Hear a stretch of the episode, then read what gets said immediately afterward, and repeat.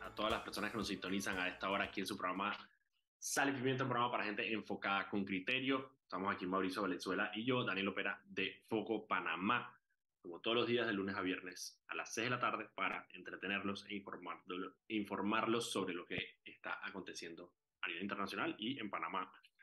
Eh, recuerda que pueden seguirnos en arroba Foco Panamá en Instagram, Twitter, Facebook y TikTok. Y también pueden eh, seguir todas las noticias del día en focopanamá.com. Em, además de eso, este programa se transmite en vivo por el canal de YouTube de Radio Panamá y queda guardado ahí y en el canal de YouTube de Foco Panamá para que lo puedan ver eh, a su propio ritmo, igualmente que en Spotify y en Apple Podcast también pueden escucharlo a su propio ritmo. Hoy vamos a tener un excelente programa, tenemos eh, como invitado vamos a tener a Felipe Chandi, un emprendedor, eh, y él ayer hizo un hilo sobre un índice global de, de era, no era acceso financiero, era inclusión financiera. Y en Panamá, como en muchos rankings, en muchas cosas a nivel latinoamericano, salimos hasta la tusa. No, hombre, eh, no, em, no, no, no, no, no, no, te voy a permitir que así de mi pequeño paraíso canalero. Aquí todo está bien, Daniel, aquí todo está bien. Está chilling. Bueno, Felipe nos va a hablar un poquito de... Mañana 10 de noviembre, mañana la gente va para Chorrera, así que no, no, no me vengas a amargar la fiesta para tres meses. Mira, tengo que decir, tengo que decir que toda esa vaina. Yo pregunté, eh, le pregunté a Jimmy, el operador de cabina de Radio Panamá, muy inocentemente yo le pregunté, Jimmy, eh, mañana 10 de noviembre hay programa, y él me contestó diciendo que, muy parecido a lo tuyo, Mauricio, que él dice, el 10 de noviembre, ¿cómo se celebra, Mauricio? En Chorrera. Empinando el codo en Chorrera. Eh, así que... En Chorrera. Para que sepan, mañana no va a haber programa de sal y pimienta porque... Vamos a estar hediondo a Así que va jalando carreta ahí en Chorrera. Vamos a, estar, vamos a estar transmitiendo hasta en vivo allá desde el desfile folclórico. ah, vas a estar transmitiendo, sí, imagino, ¿no? Si te da la sobriedad, sí. Vas a estar transmitiendo. yo, soy un, yo soy un manzano, un manzano. Un manzano. Ajá, un manzano, un manzano. mira, antes de continuar el programa, antes de que se nos salga de control, vamos con Anet, que tiene unas palabras para nosotros. Adelante, Anet. Con Más Móvil y Claro conectados en la red más grande de Panamá, podrás hablar con más personas dentro de tu red. Unidos te damos más. Adelante, muchachos. Muchísimas gracias, Anet. Hey, tengo que decir que hoy ha sido un día relativamente lento, la verdad, en tema de noticias. Eh, la realidad es que cuando, cuando es el mes de noviembre, cada vez que viene una fecha libre, es como que, como que ya desde el día anterior la gente está preparándose, mentalizada. La gente está en otra onda. Y la gente está full en otra onda, entonces es como que a mí como periodista me da rabiecita y todo porque no puede ningún tema, pues. A menos todo que, se pierde. A menos que la discoteca del sobrino de un diputado agarren a Valen, es como que no hay tema, pues, porque si empieza a, a profundizar tenemos un par de temas ahí un poco largos que si empezamos a profundizarlo, mañana la gente te pierde el hilo. Entonces es como que después es viernes y entonces el fin de semana es como que allá la peste, man, me da rabia. Pero, pero, hay un tema, hay un tema, hay un tema de esos profundos que de todas maneras medio que se adelantó hoy, ¿no, Mauricio? Con el tema de, la MP y el puerto, sí, el puerto de cruceros. Sí, me da risa eh, porque hay varios temas que llevamos rato trabajando y de la nada están pasando incidentes que nos hacen adelantarlo. Ese es, eh, eso son, empieza después la gente con las teorías de conspiración, tú sabes, ¿no? que, que, en verdad nosotros lo hicimos para eso. que no, nosotros estamos rato dándole vuelta a este tema, investigando ahí a, ahí con, que, con calma y buena letra y de la nada viene y que bueno, la misma empresa agarra y pone un mal puesto y se vienen abajo siete pues, Ese es más o menos el, el, el tema.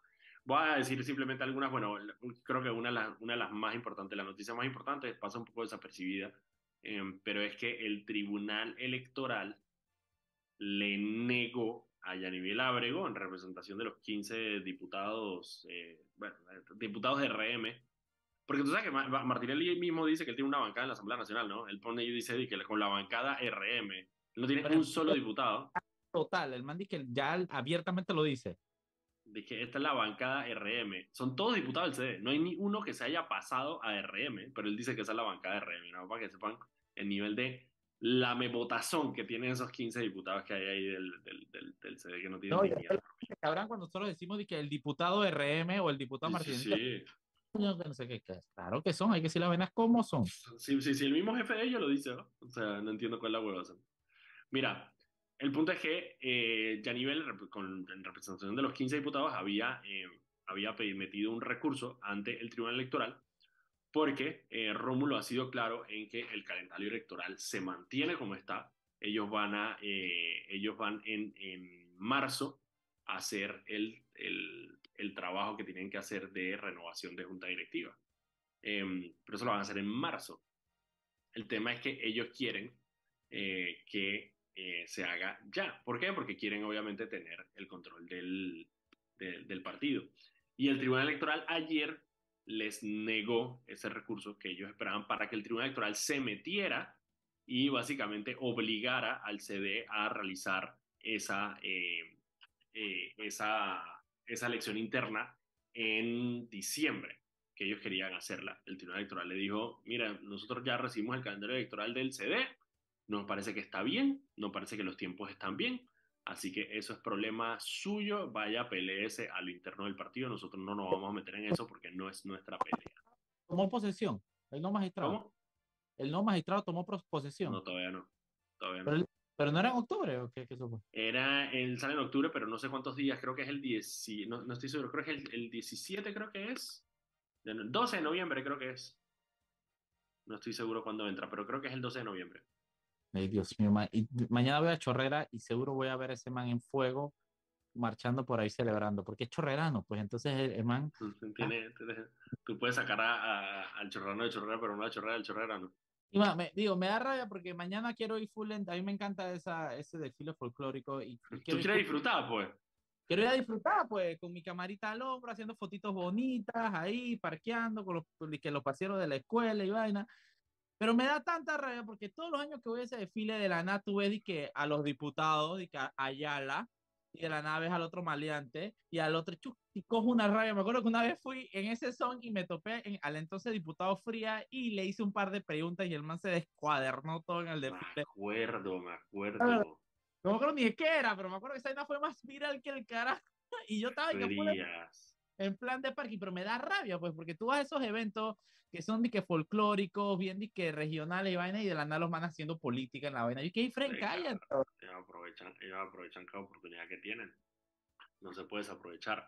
Em, así que bueno, solamente para terminar el tema de- del CD, no hay nada que hacer por ese lado. De todas maneras, ya a nivel Abrego, a ver, ¿cuál es el punto de esto? El punto es que ya a nivel Abrego lo va a seguir intentando y va a seguir intentando, eh, eh, digamos, tomar control del partido, del CD, por todas las formas que pueda. Ahorita, de hecho, hoy entregaron ante el partido una serie de, de firmas que, según ellos, equivalen al 70% de los convencionales, pidiendo que se haga esa asamblea extraordinaria.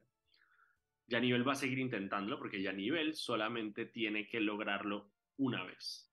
Ella tiene que encontrar, digamos, o sea, piensan, piensen en esto, digamos, como, voy a tratar de hacer una analogía aquí, pero traten de ver esto como un juego de fútbol, donde cuando estás atacando, tú empiezas a, eh, a ver por dónde te metes. Y tú empiezas a Claro, pasar la bola tratar, para de acá. buscar, tratar de buscar fallas en el sistema. Exacto, huecos, fallas, eh, argumentos que funcionen. Entonces ya nivel va a seguir intentando.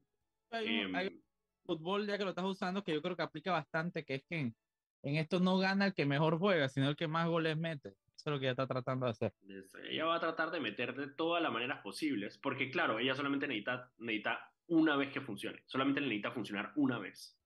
Em, en cambio, por el otro lado, Rómulo tiene que defenderse cada vez.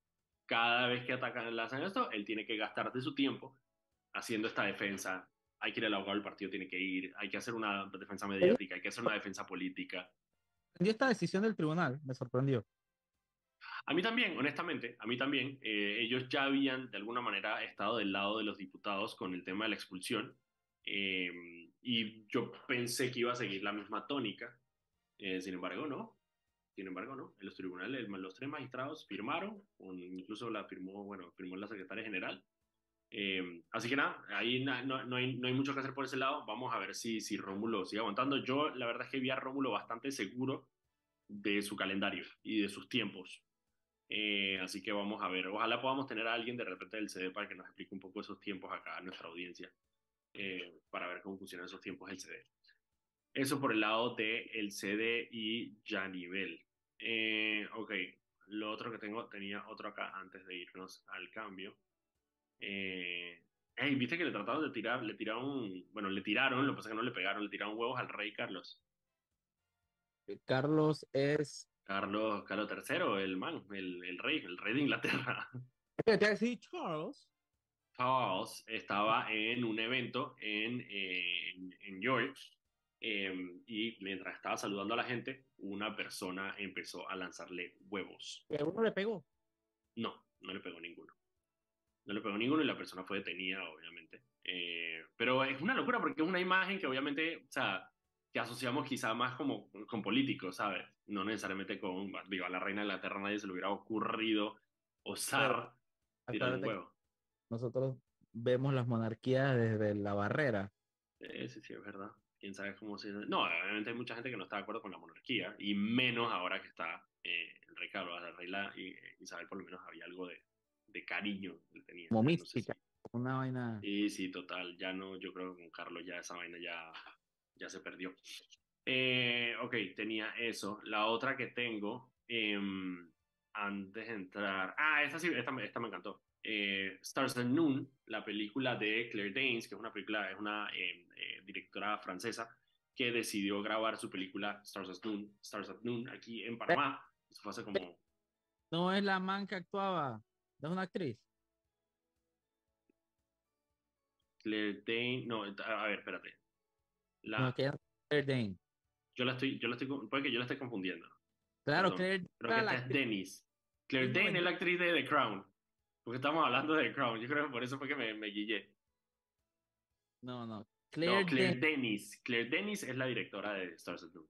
Claire Danes es esta actriz eterna de los 90 que salía en que la man era eh, eh, fue novia de Leonardo DiCaprio, esta actriz noventera y que es súper famosa, o Claire Danes Claire Danes. Claire Danes que salía en Ah, esta es la de Homeland. Homeland, Claire exactamente. Danes es la de Homeland. No, esta es Claire Dennis, que es la directora francesa de Stars at Noon. Chuchi, Homeland es tremenda serie, Tremenda, bro. tremenda serie. Pero bueno, Claire Denis va a venir precisamente porque Stars at Noon, que se filmó en Panamá, eh, eh, va a arrancar el IF eh, el próximo año. Así que eh, está brutal. Oye, eso. Eh, Está buenísimo. no, hoy- perdón, no el próximo año, este año, del 2 al 4 de diciembre. Otra noticia buenísima hoy, Panamá logró tercer lugar en el Mundial de Jiu-Jitsu en Qatar. El Fren Morris de calibre 57 nos representó Ah, y quedó de tercer lugar en el qué Mundial. de-. Yo tengo dos semanas tratando de empezar Jiu-Jitsu, pero estoy tratando, estoy tratando. Tratando, tratando. El primer paso es hacer la llamada para sacar el espacio en el lugar. Ya, ya tengo el número de teléfono. Hace dos semanas, Ok, Ya poco a desde poco. dos semanas llamo a Morris y acordamos Hay que, una- esperar, hay que esperar a que Morris regrese del Mundial de Qatar, eso es lo que estabas esperando. se, se va a dilatar un poco el proceso, pero yo estoy en ese proceso de empezar, estoy centrado, enfocado en empezar. Enfocado en empezar. Mira, enfocado en empezar, exacto. Son las 6 y 16, vámonos un cambio que ya va a estar con nosotros nuestro invitado Felipe Echandi, así que vámonos un cambio. Y estamos de vuelta aquí en su programa Sal y Pimienta, un programa para gente enfocada con criterio. Estamos aquí Mauricio Valenzuela y yo, Daniel Opera, de Foco Panamá. Recuerden que pueden seguirnos a arroba Foco Panamá en Instagram, Twitter, Facebook y TikTok. Y también pueden seguir todas las noticias del día en focopanamá.com. Eh, antes de eh, ir con nuestro invitado del día de hoy, Anet tiene unas palabras para nosotros. Adelante, Anet. El Metro de Panamá informa que de lunes a viernes el horario de operaciones inicia desde las 4 de la madrugada hasta las 11 de la noche. Los sábados de 5 de la mañana a 10 de la noche y los domingos y días feriados de 7 de la mañana a 10 de la noche. De vuelta con los muchachos. Muchísimas gracias, Anet. Ok, ya está con nosotros Felipe. ¿Cómo estás, Felipe? ¿Qué tal? Qué bueno estar aquí. Gusto en verlos. Como siempre, un placer. Felipe, a ver, la razón por la que te invitamos, te invitamos fue porque ayer publicaste este hilo de Twitter donde explicaste un poco este índice que se hizo de eh, inclusión financiera a nivel global y lo enfocaste obviamente en, cómo está Panamá en este índice de inclusión financiera. La primera pregunta es, ¿qué es este índice? ¿Quién lo hace? Claro, mira, el índice lo hace el Banco Mundial y el Banco Mundial eh, tiene este proyecto eh, donde actualiza por medio de encuestas varios indicadores, son de hecho decenas de indicadores de inclusión financiera en más de 120 países. Pero esos indicadores se concentran en tres subáreas. Una le llaman acceso, otra le llaman uso y otra le llaman bienestar. De lo que hablé y de lo que podemos como tal vez ahondar al principio es solo acceso, que es como el primer paso. Yo creo que la, primera, la, la pregunta ahí es que, o sea, exacto, ¿qué es inclusión financiera para el Banco Mundial? O sea, ¿cómo lo, lo organizan? Claro. Define inicialmente qué es inclusión financiera. exacto. es, un, es un concepto un poco, un poco difícil de, definir porque se refiere a, digamos, la capacidad de un ser humano de poder participar en el mercado financiero para lograr sus objetivos y su proyecto de vida. Pero obviamente es un poco abstracto, entonces lo que hacen estos índices es que lo tratan de desagregar con indicadores. Y el Banco Mundial lo, lo parte en tres, en tres pedazos, y entonces dicen, ok, lo primero es acceso.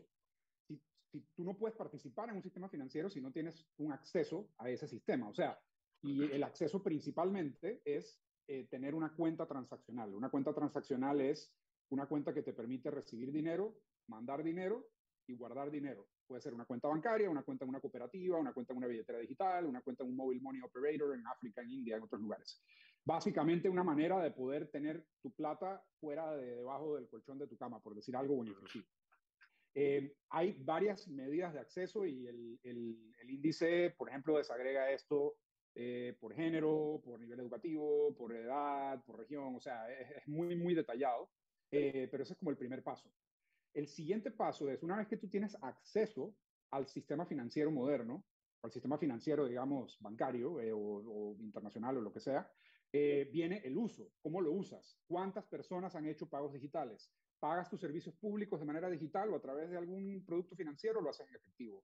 tienes ahorros en una institución financiera o ahorras informalmente fuera del sector financiero. Eh, tienes crédito con una institución financiera formal o usas el gota a gota o el, prestamista, digamos, del barrio o lo que sea. Entonces, la, la, dimensión de uso se refiere a, una vez que ya tienes la cuenta, cómo la usas, qué tan intenso es tu uso y qué tan, qué tan, qué tan bueno lo es. Y por último, bienestar. Bienestar se refiere a eh, esos casos, especialmente relevante en la pandemia, eh, cuánto o sea, ¿qué tan resiliente eres tú como consumidor financiero? ¿Qué pasa si te pasa una emergencia? ¿Tienes fondos disponibles para, para, una emergencia? ¿Qué haces en caso de una enfermedad? ¿Le pides fondos a un familiar? ¿Tienes ahorros? ¿Puedes pedir un crédito? ¿Qué, qué pasa, digamos, en esos momentos donde todos los seres humanos podemos enfrentar cambios de vida? Entonces, el Banco Mundial hace un estudio por medio de una encuesta estadísticamente significativa en más de 120 países y entonces saca este índice cada tres años. Obviamente tiene un lag de un año. Las encuestas que se hicieron eh, en el caso de Panamá y la mayoría del mundo fueron entre octubre y diciembre del año 2021. O sea, ya había pasado un buen pedazo de la pandemia, eh, ya se había digitalizado un buen pedazo de la gente por necesidad, eh, pero tal vez, obviamente, el progreso que hayamos tenido en 2022 no se verá todavía, sino que se verá en el próximo índice en el 2024. Y, y una pregunta, digamos, en el caso de, de, Panamá, ahorita entraremos en el caso específico, pero cuenta, por ejemplo, lo, la iniciativa que está haciendo el gobierno sobre la cédula precisamente como método de pago. Eh, eso es una buena pregunta, porque realmente yo creo que esa cédula no cuenta como una cuenta transaccional, porque no te permite, digamos, usarlo de la manera que tú quieras. O sea, tú no puedes necesariamente sí, tú no puedes, ahí. Tú no puedes meter plata. Hecho, tú no puedes meter, plata, ahí. Sin embargo, muy probablemente sí cuenta en la parte de uso de que has hecho un pago digital. O sea, si una persona tuvo una cédula y fue hizo un pago digital, muy probablemente quien fue encuestado en ese momento habrá dicho, claro, hice un pago digital con mi cédula supongo yo. Eh, pero, pero sí, porque fue un poco raro, es medio análogo, medio digital. Lo que sí, sí, es medio análogo. Ok, entonces ahora vayamos a Panamá. ¿Cómo estamos? en primer indicador, acceso. Ok. Te voy a dar algo de contexto. Primero, el, el, en el mundo, este, este estudio se ha hecho cuatro veces, en 2011, 2014, 2017 y 2021. Eh, y el promedio global ha ido obviamente subiendo conforme nos hemos ido vuelto más, nos ido, hemos ido volviendo como especies más digitales. Eh, y en el 2011, el promedio global rondaba por el 52% de toda la población global. ¿Okay? Eh, déjame abrirte aquí los datos exactamente para darte los números precisos, eh, que no me digan que estoy aquí hablando para. Quiero exactitudes, pero de una persona que es parte de la junta directiva de la superintendencia bancaria. Ajá. A ver, mira, perdón, aquí se me fue el video. Ok, en el 2011, el promedio mundial, el 50.6% de los adultos del mundo estaba, tenía cuentas transaccionales. Okay. Panamá en ese momento tenía la mitad, 24.9 en el 2011. Okay. O sea, 24.9% de la población tenía acceso a una cuenta transaccional. Cuenta la mayoría de cuentas bancarias en Panamá, porque no tenemos un gran 20%. Wow, okay. 24.9% en el 2011. Obviamente la película ha cambiado, ¿no? Desde el 2011, luego en el 2014 es donde Panamá dio su mayor salto. O sea, entre el 2011 y el 2014 pasó de tener 24.9% de su población a tener 43.7% de su población con cuentas transaccionales. Sin embargo, el resto del mundo pasó de 50.9 a 61.9 y Latinoamérica dio un salto más alto. De hecho, te voy a mandar, eh, no sé si puedo sí, un momento, fue parte, fue parte del momento del boom de los commodities. Ah, no sé si puedes compartir la pantalla, no sé si de, allá de cabina lo pueden habilitar para como host.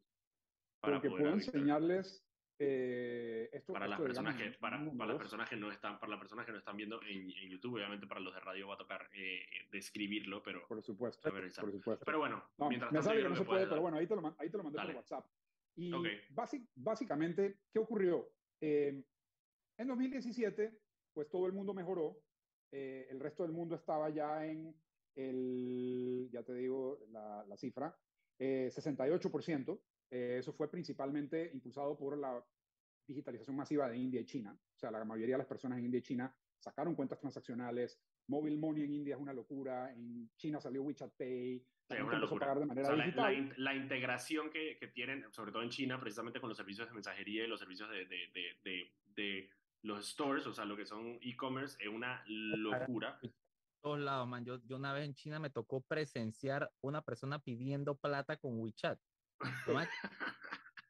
en la calle, una persona, un indigente, tenía un QR de collar plastificado y el tipo te lo mostraba para que tú le pasaras plata. Esto no es mentira, esto yo lo vi en...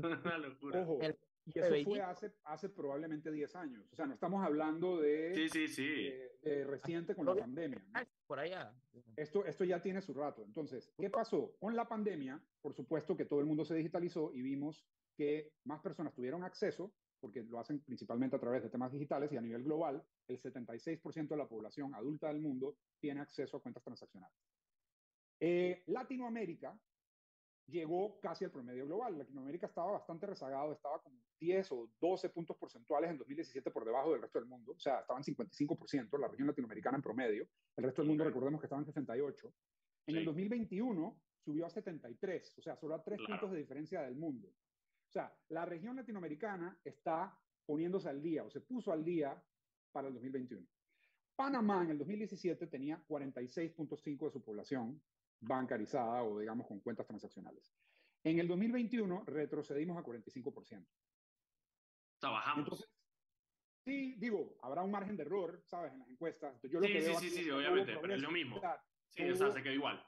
No hubo progreso significativo en el tema de acceso, lamentablemente. Entonces, eh, ahí puse, de hecho, algunos ejemplos de países con mejor acceso que Panamá a nivel global. Te, te, los voy a leer. Nigeria, Congo, Camerún, Liberia. Nigeria. Nigeria, Nigeria. Congo, Camerún, Mongolia, Irán, Zambia, Benín, Mozambique, Togo, Zimbabue. Zimbabue es el país este que tuvo hiperinflación y que tenía billetes de 100 millones de dólares. Ese país tiene mejor acceso a cuentas transaccionales que Panamá. En Latinoamérica solo hay tres países con peor acceso que Panamá. Honduras, El Salvador y Nicaragua. Todo el resto de los países de América Latina están por encima de Panamá en acceso.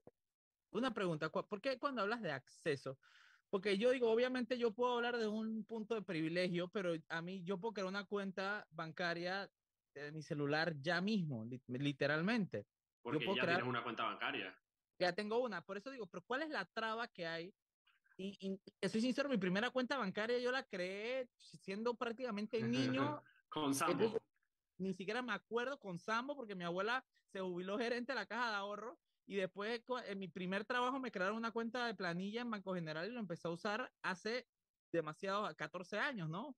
Entonces, que yo no recuerdo el proceso de crear la primera cuenta bancaria, pero ¿por qué es tan difícil? Eh, realmente, si una persona X que no tiene que no tiene una cuenta bancaria, un panameño, quiere crear una cuenta, ¿realmente es difícil en Panamá o qué, cómo es el tema? Mira, son las, son, las, son las seis y media. Quédate con esa pregunta, Felipe, y también voy a, voy a añadir eh, y voy a abusar, obviamente, de, de, la confianza que tengo, pero yo sé que tú para lanzar cuánto hiciste tu propio, digamos, experimento de irte a la calle a ver cómo la gente usaba, digamos, cómo transfería dinero. También añadirle eso, es decir, cómo usa la gente estas cuentas. Eh, vámonos al cambio y cuando regresemos seguimos hablando con Felipe Chandy sobre inclusión.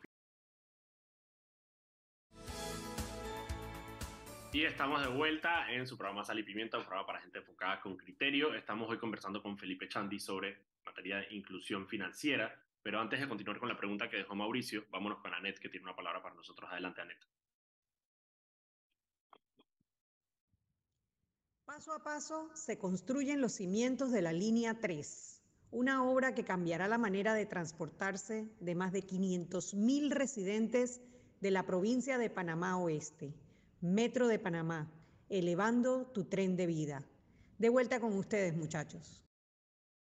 Muchísimas gracias, Anet. Y antes del cambio, Mauricio dejó a Felipe con una pregunta eh, que quizás no está en el, en el estudio, pero en su experiencia, ¿cuáles son estas trabas que hay para el, para el acceso de las personas al sistema financiero?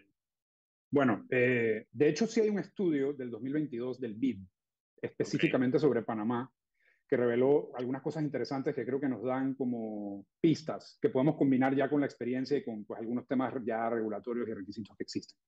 Eh, el BID se dio cuenta que en Panamá, si comparamos a Panamá con otros países de ingreso similar, o sea, si ajustamos por nivel de ingreso, Panamá es el país con ingreso per cápita más alto de América Latina. Sí. Eh, y si lo ajustamos, y esto también se puede hacer con el estudio del Banco Mundial, de hecho, si ajustamos a Panamá en lo que se llama el grupo de países de upper middle income o ingreso medio alto, Panamá queda de 30 de 33. O sea, de los 33 países de ingreso medio alto, Panamá queda de número 30. Países como Jordania, Paraguay, Namibia, Albania, eh, perdón, Jordania, Paraguay, Namibia tienen mejor acceso que Panamá, que son ingresos de país de ingreso medio alto también. Eh, ingresos, ingresos de países, eh, los únicos países de ingreso medio, alto. medio alto con peor acceso son Albania, Líbano e Irak.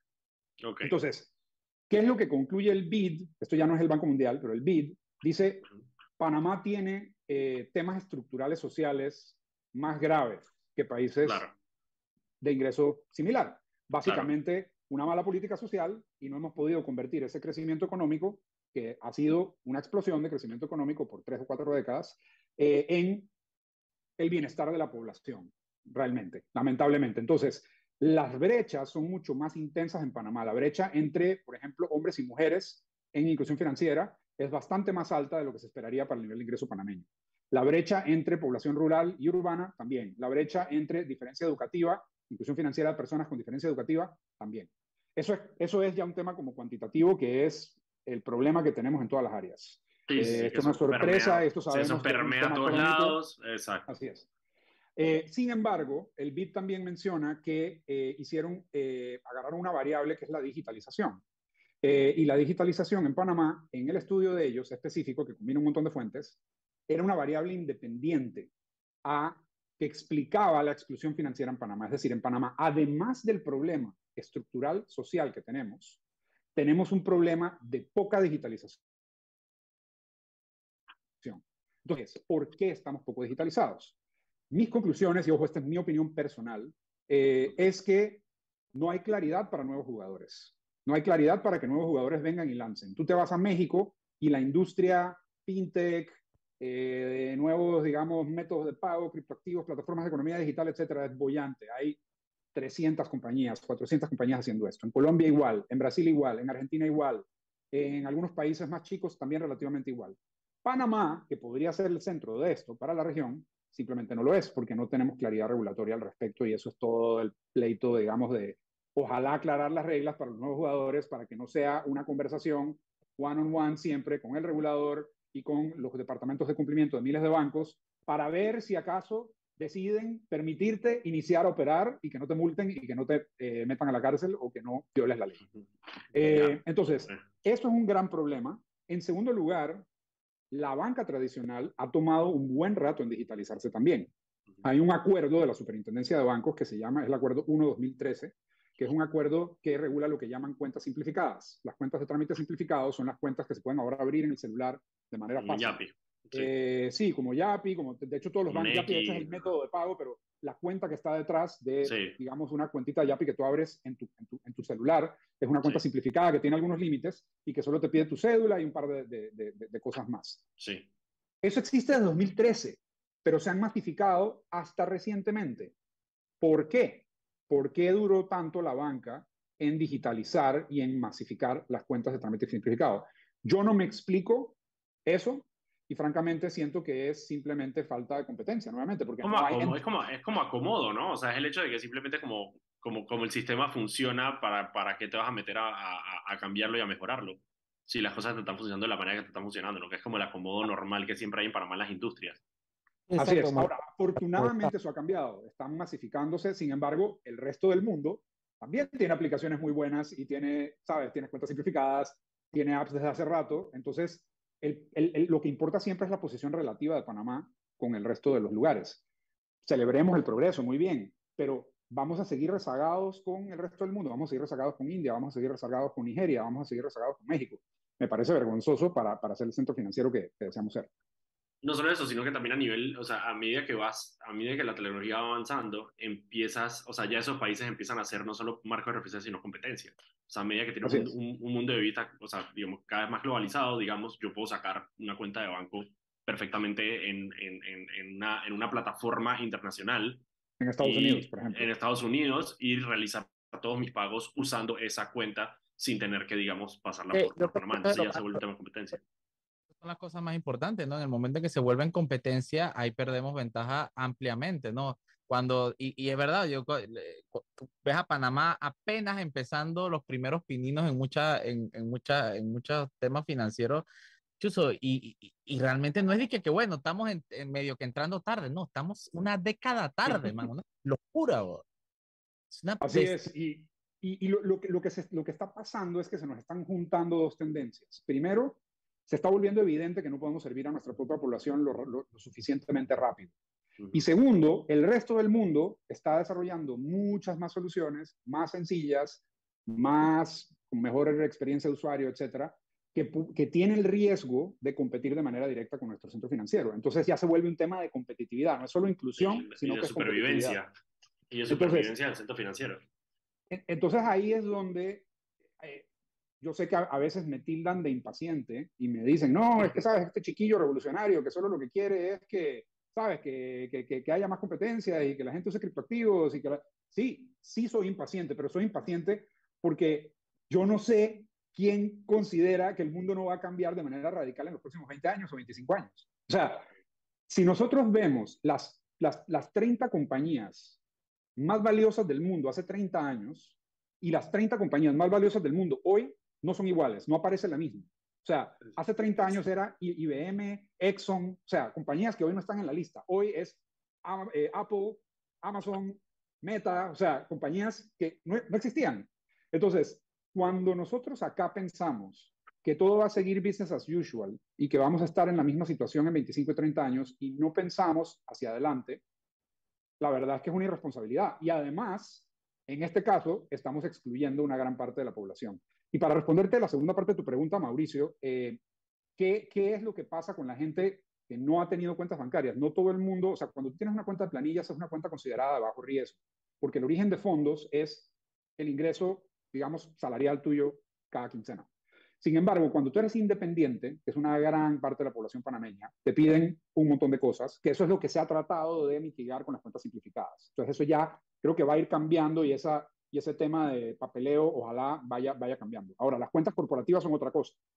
Las cuentas corporativas requieren que tú pruebes que el registro público y que el notario y que el papel y etcétera, etcétera, etcétera, y eso todavía es muy poco digital, lamentablemente. Entonces, inclusión financiera de empresas es otro problema y otra conversación. Ah, wow, claro. No, y ahí lo, lo, que tú decías es que a medida que, o sea, si ya de por sí tenemos una brecha que explica, digamos, el tema de inclusión financiera, eh, a medida que esas personas se van quedando atrás y hay un sector de la población que sigue avanzando y la inclusión, o sea, lo que hace es precisamente agrandar esa brecha que ya existe. Entonces, como que la raíz del problema se, se, vuelve la consecuencia de, del problema.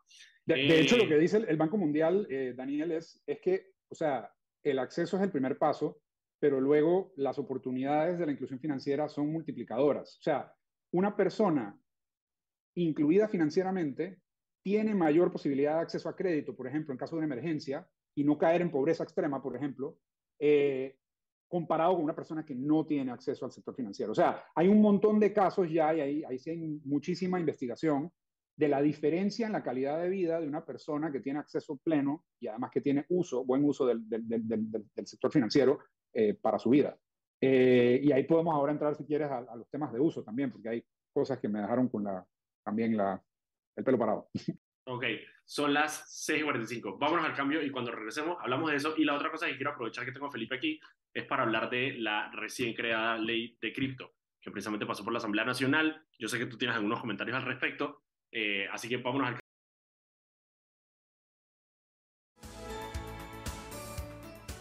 Y estamos de vuelta aquí en su programa Sal y Pimienta, programa para gente enfocada con criterio que estamos Mauricio Valenzuela y yo, Daniel Opera de Foco Panamá. Recuerden que pueden seguirnos a arroba Foco Panamá en Instagram, Twitter, Facebook y TikTok.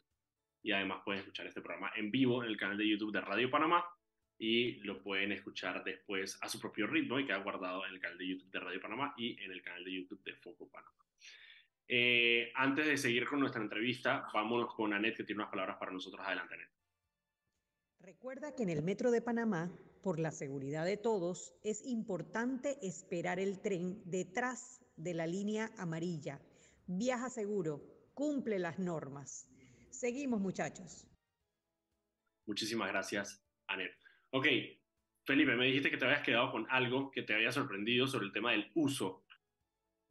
Claro. Eh, bueno, una vez que tienes acceso, en teoría tú tienes ese acceso para usar el, sector financiero. Acá tal vez no tenemos tiempo de entrar en detalle sobre los subelementos de cada uno de estos, pero me llamaron la atención tres puntos del uso. Hay tres indicadores de uso que me parece que son importantes. Por ejemplo, haber hecho algún tipo de pago digital. O sea, ese es uno de los indicadores de uso. Una vez que ya tienes una cuenta transaccional, has hecho un pago digital con esa cuenta transaccional.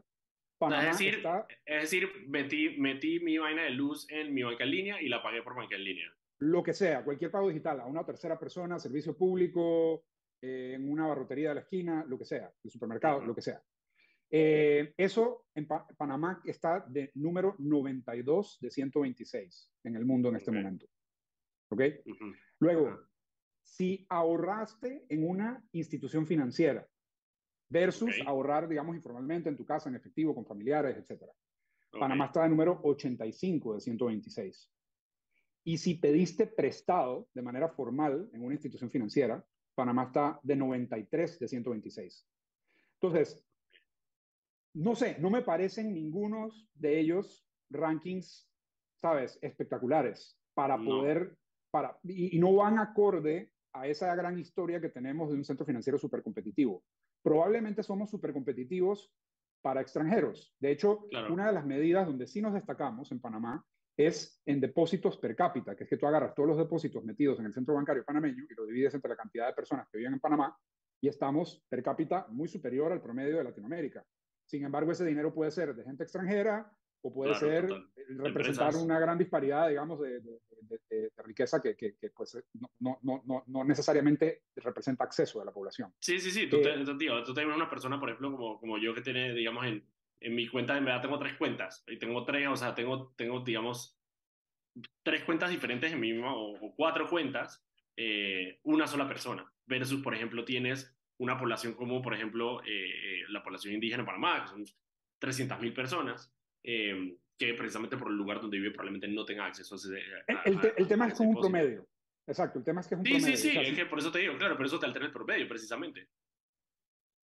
Sí, entonces eh, tenemos, tenemos, e, en eso sí destacamos, o sea, hemos sido un centro financiero que sirve a, que, atrae depósitos, eso es positivo, ojo, no tengo nada en contra de eso, que vengan más depósitos a Panamá y seamos un centro financiero aún más internacional, aún más grande y sirvamos a más extranjeros también, pero por Dios, o sea, también sirvamos a nuestra propia población bien, ¿no? Eh, entonces eso, eso la verdad me, da mucha tristeza. eh, y concuerda con los estudios anteriores del BID y, digamos, de, algunos otros académicos. A,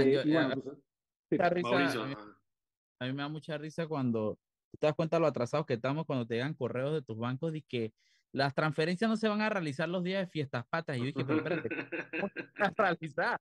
Yo, hay unos monitos de que pasando la plata de una caja a otra caja y los monitos están libres esos días. No hay nada más surreal que hay. Y que va, somos que tan avanzados para una vaina y para algo tan básico como que, que los ACH no se harán efectivo en fiestas patrias. Lo, lo, bueno, piensa, que, piensa, que recientemente, piensa que recientemente fue que empezó a regir el tema de que los depósitos, de que las transacciones entre bancos se hicieran inmediatas. Pero no son inmediatas. Ese se llama el ACH Express y el ACH Express es voluntario. Entonces los bancos que quieren se pegan. Igual que la clave digital. La clave digital es voluntaria. ¿Por qué? Porque no tenemos un regulador de pagos. Así como la CEP regula la interconexión entre, ¿sabes? Tigo y que Wireless. Imagínate que tú tengas una cuenta de celular en Tigo y que tú no le puedas mandar un mensaje de texto en tiempo real a una persona en que wireless. No serviría el celular, ¿me explico? Claro, no eh, o, que tú, o que tú tengas, que tú seas una compañía de Internet y entonces que tú no le puedas mandar un correo electrónico a una persona de otra compañía de Internet. No tiene ningún sentido.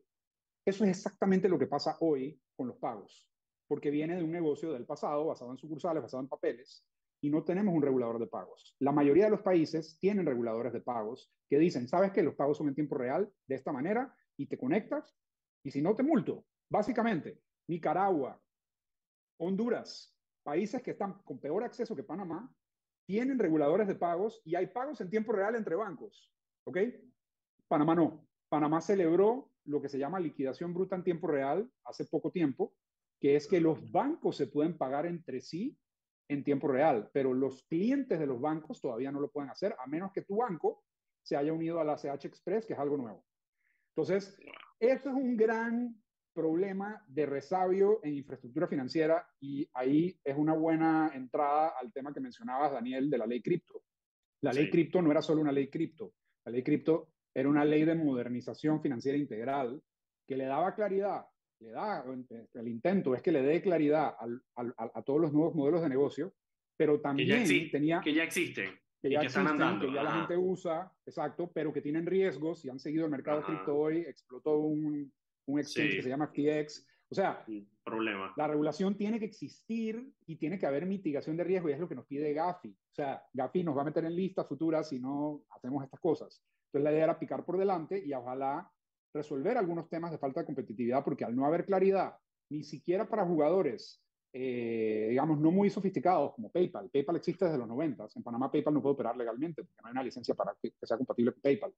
Y además, este tema del ACH que menciona Mauricio, eh, se, se, fortalecía el Banco Nacional como regulador de pagos. El Banco Nacional es el regulador de pagos de Panamá, sin embargo no tiene facultades sancionatorias. En su ley orgánica, el artículo 10, dice que el Banco Nacional es quien debe manejar la Cámara de Compensación del Sistema Financiero panameño. Eh, y efectivamente lo hace. Sin embargo, si tú manejas una cámara de compensación y no tienes facultades de sancionar a los participantes, ¿qué te queda? Litigio. Y tú sabes cuánto duran los litigios en Panamá. un incumplimiento contractual, un litigio civil, comercial. Entonces, ningún regulador de pagos funciona de esa manera. Como te digo, Nicaragua, Honduras, Colombia, México, Brasil, o sea, todo el resto del mundo tienen estándares de interoperabilidad, así como lo tiene la CEP para telecomunicaciones, para cable, para celulares, debe existir ahora para pagos.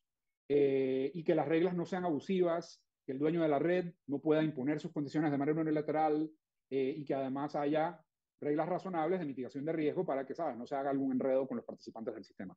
Todo esto se intentaba hacer en la ley de cripto, que se aprobó en tercer debate una primera vez, fue vetada por el presidente, se volvió a discutir en la asamblea, Lamentablemente se hicieron unas modificaciones en el segundo debate. Eh, creo yo, por más ignorancia que otra cosa, simplemente no se entendían algunos conceptos. Eh, y espérate, espérate, Tú me, estás diciendo, tú me estás diciendo que nuestros diputados en la Asamblea Nacional no están entendiendo los conceptos. Yo no, yo no Felipe, yo, yo, no, yo no puedo estar de acuerdo con esa, con esa... La última vez que tú traes a Felipe a este programa no me permite que hable aquí con diputado.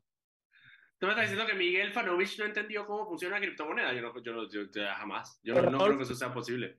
Blockchain, frente. No, no, no, no, no, hermano. Ajá.